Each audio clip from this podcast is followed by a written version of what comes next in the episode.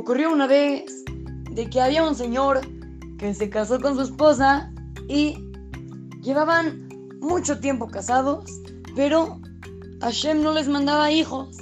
Y ellos estaban muy preocupados.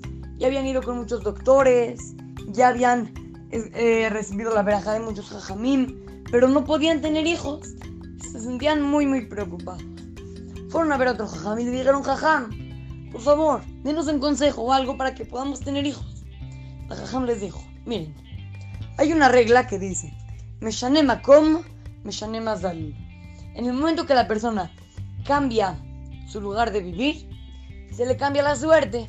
Entonces el jajam les dijo, yo les recomiendo que se vayan a vivir a otro país.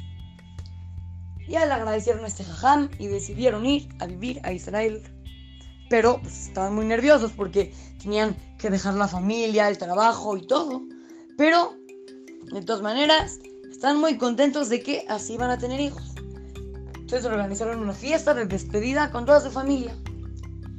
Y cuando ya estaban despidiendo, uno de los familiares se empezó a burlar y les dijo, ja, ja, ¿de verdad creen que si se van a vivir a Israel, de verdad les le van a tener hijos? Claro que no. No, obvio no. Si aquí no tienen hijos, pues ellos no van a tener. Y se burló. Y les dijo a esta persona, es más, si ustedes, si ustedes llegan a tener un hijo en Israel, yo me comprometo a dejar todo mi trabajo. Y este señor era millonario.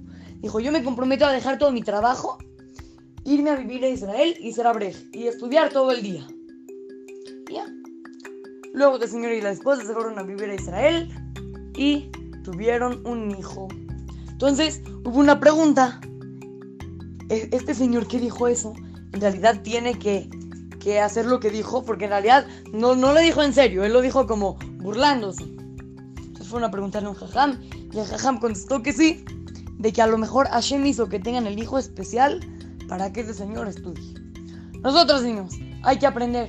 En la vida a veces decimos cosas. Hay que saber que lo que decimos tiene mucha fuerza. Este señor, cuando dijo eso, a lo mejor gracias a que lo dijo, pudieron tener hijos de esta pareja. Nosotros, a veces en la vida, podemos decir cosas, dar verajot, contestar amén. Y, y, de verdad tiene mucha fuerza todo lo que decimos. No hay que sacar ninguna palabra fea de nuestra boca porque cada palabra es muy, muy valiosa.